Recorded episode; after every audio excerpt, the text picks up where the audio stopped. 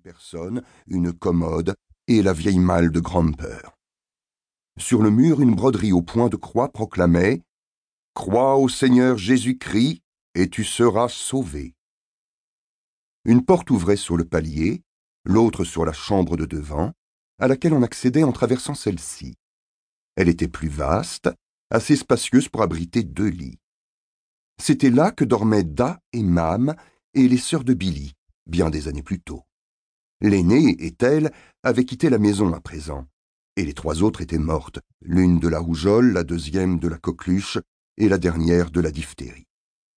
Il y avait eu un grand frère aussi, qui avait partagé le lit de Billy avant l'arrivée de grand-père. Il s'appelait Wesley et avait été tué au fond de la mine par une berline emballée, un des wagonnets qui transportait le charbon. Billy enfila sa chemise, celle qu'il avait portée la veille pour aller à l'école.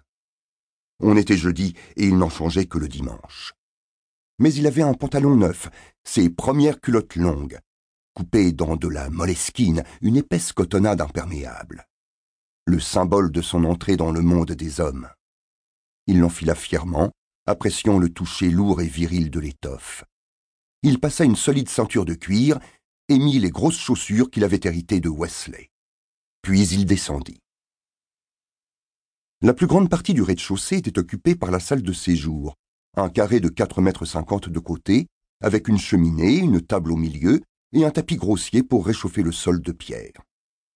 Assis à la table, Da lisait un vieux numéro du Daily Mail, ses lunettes perchées sur l'arête de son long nez pointu. Mam préparait le thé. Elle posa la bouilloire fumante, embrassa Billy sur le front et dit Bon anniversaire, Billy. Comment va mon petit homme? Billy ne répondit pas. Petit était blessant parce qu'il l'était effectivement. Homme l'était tout autant parce qu'il n'en était pas un. Il passa à l'arrière-cuisine. Il plongea une cuvette de fer blanc dans le tonneau rempli d'eau, se lava la figure et les mains, et vida la bassine dans l'évier de pierre peu profond. L'arrière-cuisine contenait aussi une cuve à lessive sur une grille de cheminée, mais on ne s'en servait que le soir du bain, le samedi. On leur avait promis l'eau courante pour bientôt, et certaines maisons de mineurs en étaient déjà équipées. Billy trouvait miraculeux de pouvoir remplir une tasse d'eau propre en tournant simplement un robinet, sans avoir à porter un seau jusqu'à la colonne d'alimentation dans la rue. Mais cette commodité moderne n'était pas encore arrivée à Wellington Row, où habitaient les Williams. Il retourna dans la salle et s'assit à table. Mam plaça devant lui une grande tasse de thé au lait déjà sucré. Elle coupa deux grosses tranches dans une miche de pain de ménage et alla chercher un morceau de graisse dans le garde-manger, sous l'escalier. Billy joignit les mains en fermant les yeux. Merci Seigneur pour cette nourriture. Amen. Puis il but son thé et étala la graisse sur son pain. Da leva ses yeux bleus pâles de son journal. Mets du sel sur ton pain, conseilla-t-il.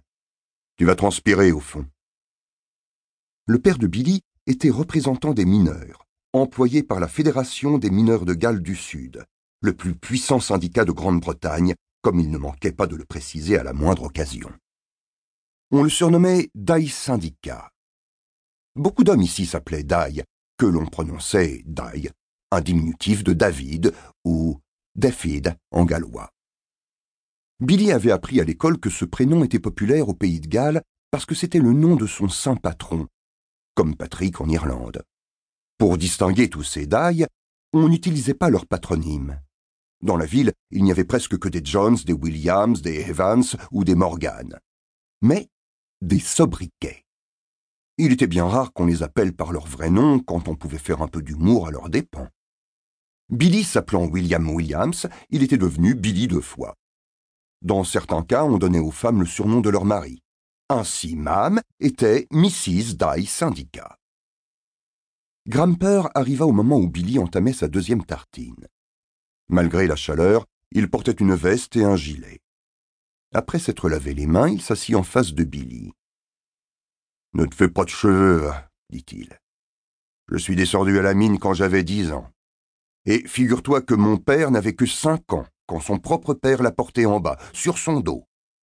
Il travaillait de six heures du matin à sept heures du soir, D'octobre à mars, il ne voyait jamais la lumière du jour.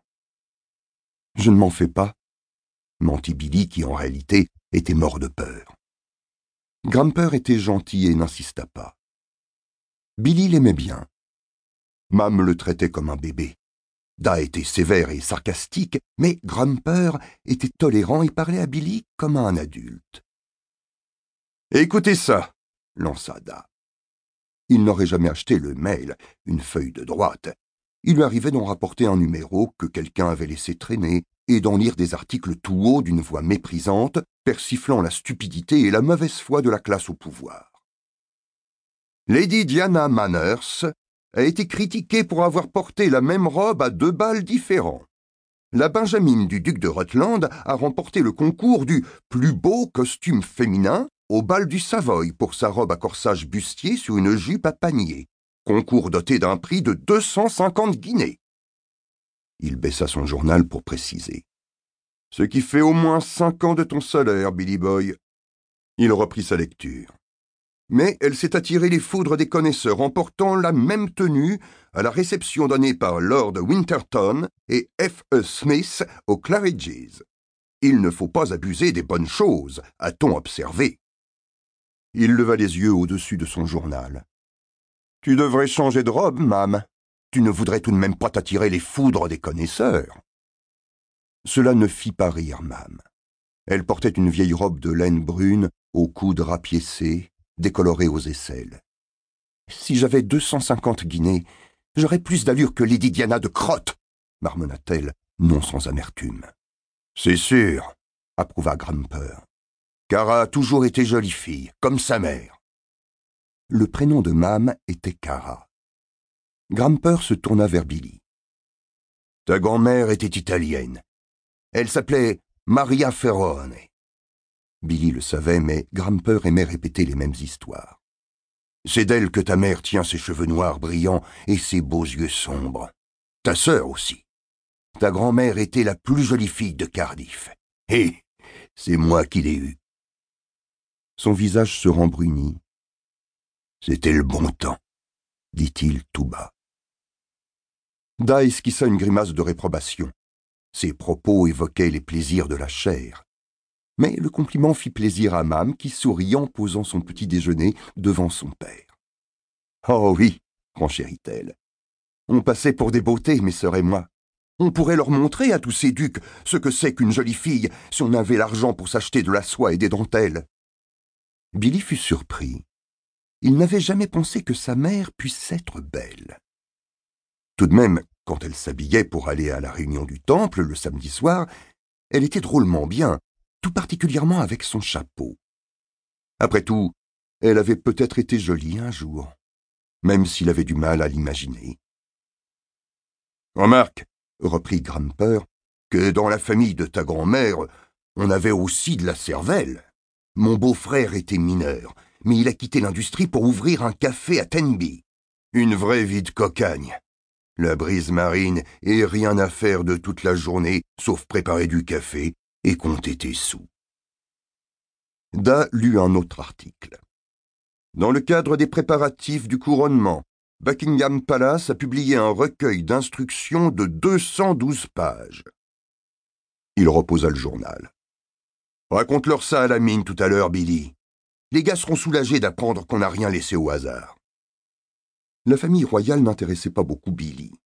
Ce qu'il aimait, c'étaient les récits d'aventures que le mail publiait régulièrement des histoires d'anciens élèves d'écoles privées, de rudes joueurs de rugby qui capturaient de fourbes espions allemands.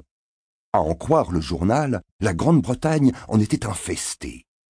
Mais il ne semblait pas y en avoir à Aberrowen, ce qui était vraiment dommage. Billy se leva. Je descends la rue, annonça-t-il. Il se dirigea vers la porte d'entrée et sortit. Descendre la rue était un euphémisme familial pour dire qu'on allait au cabinet, lesquels se trouvaient à mi-parcours de Wellington Row.